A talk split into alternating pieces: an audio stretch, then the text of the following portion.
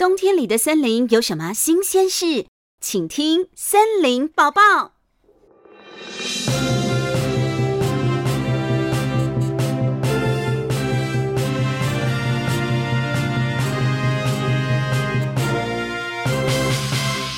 欢迎回到《森林报报》，我是主播涂小妹。上一集我们为大家报道了。森林里的冬天之书，小朋友们应该就知道动物们是怎么互相留下讯息的了。记者，记者，你现在还在线上吗？是的，主播，我是小妹妈妈，我听得到。您还有什么跟冬季里的森林有关的问题吗？小妹妈妈，听说有一种东西叫森林历。是森林计算日期的方法，跟我们人类使用的日历不太一样呢。那又是什么呢？是的，主播，这个所谓的森林历呢，是按照太阳的运行来计算的。因为森林里的小动物都是依照太阳的运行来过生活的，所以每年的森林历准确的日期都不太一样哦。不过大致呢，也都像我们人类一样，分成了十二期。从上个星期入冬之后，森林里都已经正式的进入森林历的第十期了，也就是所谓的银露出现月。大地和森林都盖上了雪做的被子，太阳也都躲到乌云后头去了。白天渐渐变短，黑夜越来越长，很多动物都跑去冬眠喽。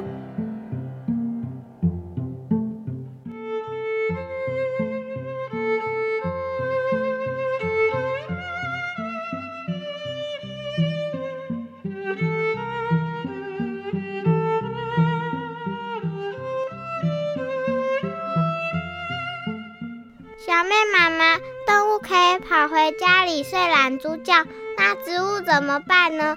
花草还有大树，它们是不是都会被冻死呢？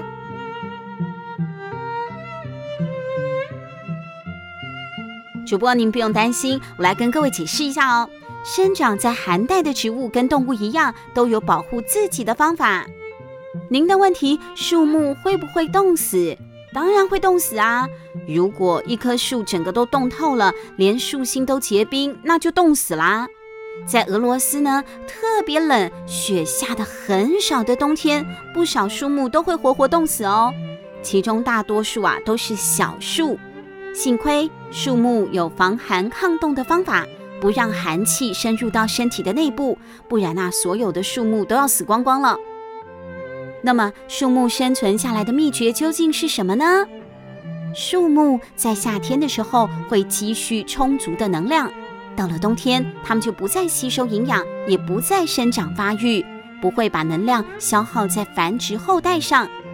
它们呢，尽量的停止活动，进入深沉的睡眠期。另外，树叶是会散发大量的热的，所以啊。冬天的时候，树木会抛掉树叶，放弃树叶，就是为了要维持生命所不可缺少的热，保持在自己的身体里面。再说呢，从树枝上脱落的树叶在地上腐烂了，也会发热的，可以顺便保护娇嫩的树根，不让树根冻坏。这还不算什么哟，每一棵树都有一副铠甲，保护植物的皮肉不受寒气的侵袭。每年夏天，树木都会在树皮下增生并且累积木栓层。这种木栓层它不透水也不透气，而且细胞里面充满了空气，可以防止热量流失。树的年龄越大，它的木栓层就越厚，所以老树、粗树的抗寒能力会比枝嫩干细的小树来得强。树木不是只有木栓铠甲哦，如果那些寒冷的冬气穿过了铠甲，它会在植物的体内遭遇到由化学物质形成的防线。不过啊，树木最好的防寒设备其实还是松软的雪被子。大家都知道，细心的园丁会故意把怕冷的小果树弯到地上，用雪把它们给埋起来。这样呢，小果树就暖和多了。在多雪的冬天，白雪像羽绒被一样，可以把森林给覆盖起来。那个时候，不管天气多冷，树木都不怕喽。不管严冬怎么样的残暴，它也冻不死我们北方的森林。我们的森林可以抵御住一切暴风雪的袭击。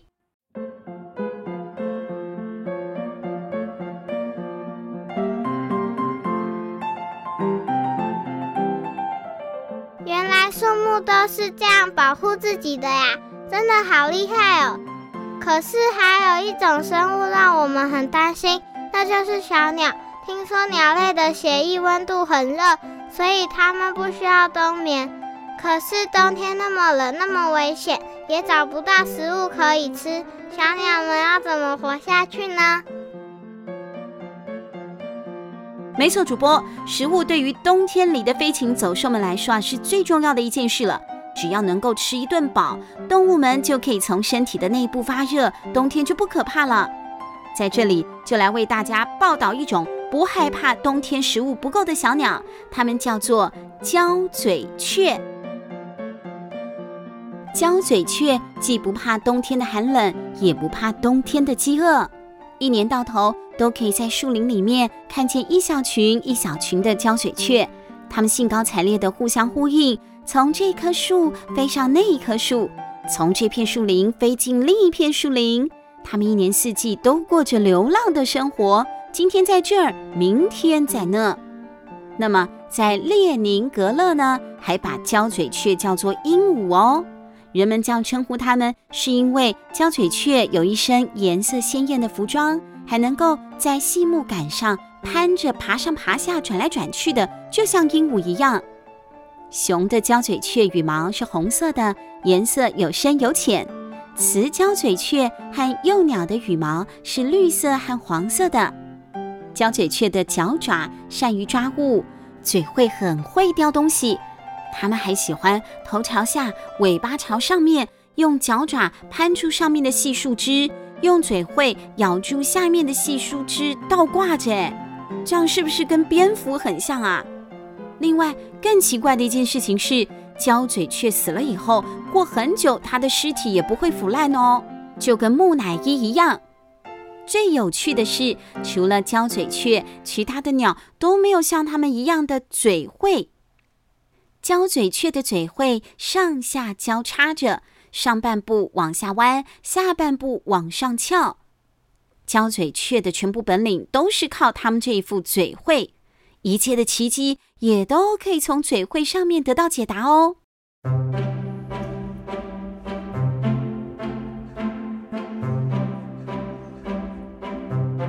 焦嘴雀出生时，它们的嘴喙也是直直的，长大了。就开始啄食云杉球果和松树球果里面的种子，这时候它那柔软的嘴喙就渐渐的弯曲交叉起来了。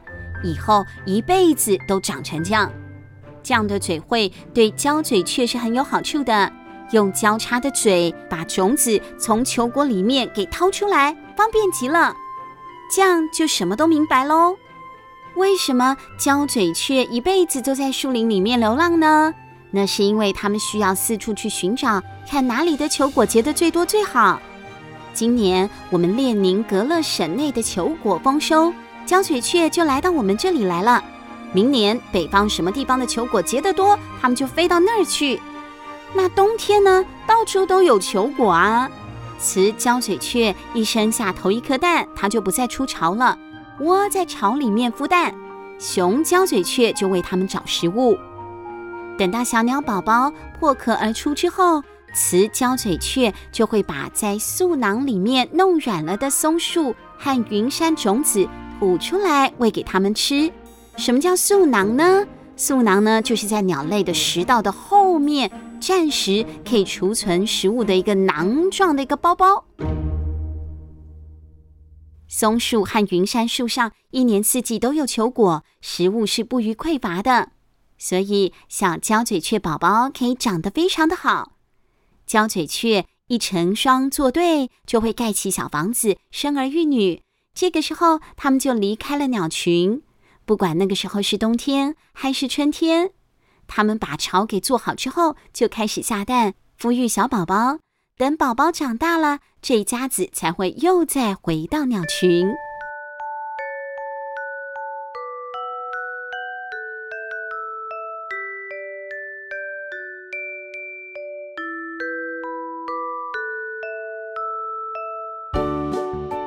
刚刚有提到胶嘴雀死了以后，为什么会变成木乃伊呢？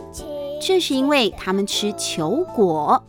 松树和云杉的种子含有大量的树脂，有一些老胶嘴雀一辈子吃松树和云杉的种子，全身啊都被这种树脂给渗透了，就好像皮靴被柏油浸透了一样。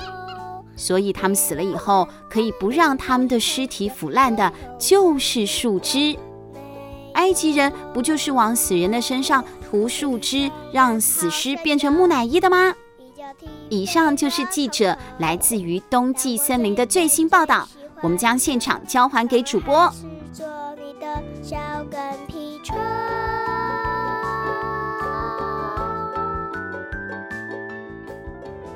谢谢小妹妈妈来自冬季森林的最新报道。根据我们在现场掌握到的。最新消息，在城里出现了候鸟的先锋部队，突鼻埃了。看来春天的脚步也不远了，请密切锁定我们的森林报报。有任何跟春天有关的讯息，我们也会随时为您做第一手的报道。我们下次见。